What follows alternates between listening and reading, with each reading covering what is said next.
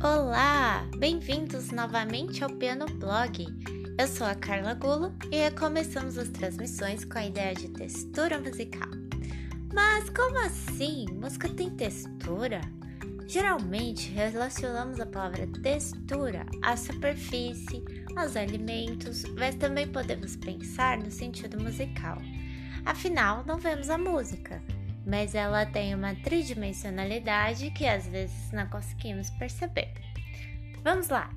Você tem um tapete em casa?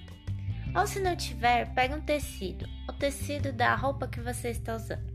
Estica um pouquinho o tecido do tapete e veja que ele é composto de fios que se entrelaçam, certo? Pronto! Podemos inferir que para tecer um tapete ou fazer uma roupa, precisamos entrelaçar fios na horizontal e na vertical. Esta combinação de fios, os tecelões antigos sabiam de cor, e ainda existe por aí esta arte de desenvolver os próprios tecidos e fazer tapetes com desenhos bem complexos, que são verdadeiras obras de arte. Uma peça de tricô ou de crochê segue o mesmo raciocínio. Cada ponto leva, leva a outro ponto diferente e vai criando assim um desenho muito bonito a partir de poucos fios. Pois muito bem, Pro, o que isto tem a ver com música? Lembra que relacionamos na temporada anterior a música como um discurso? Uma mensagem a ser transmitida para o ouvinte?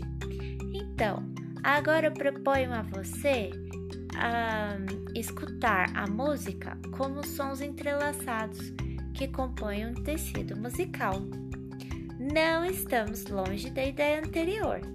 A raiz da palavra texto é semelhante, é uma combinação ou um tecido de palavras que formam frases e transmitem certas ideias. Quando se fala em textura, podemos sentir a diferença imediata de uma superfície pelo tato. A textura do casco da árvore é diferente da sensação da textura do tecido da seda. Não podemos tocar na música em si. Podemos tocar instrumentos.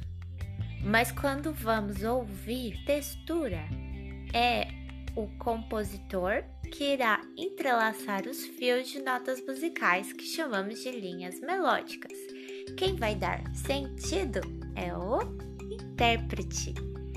Agora sim, podemos entender melhor como o compositor tece ou melhor compõe peças que nos encantam por sua sonoridade e efeitos que jamais pensaríamos que pudessem ser representados em forma de música e os nossos, nossos queridos intérpretes que tocam as músicas dos compositores ou cantam as músicas dos compositores conseguem dar coloridos, é um sentido novo para essas músicas, que nem às vezes os, inter... os compositores tinham pensado que pudesse soar dessa forma.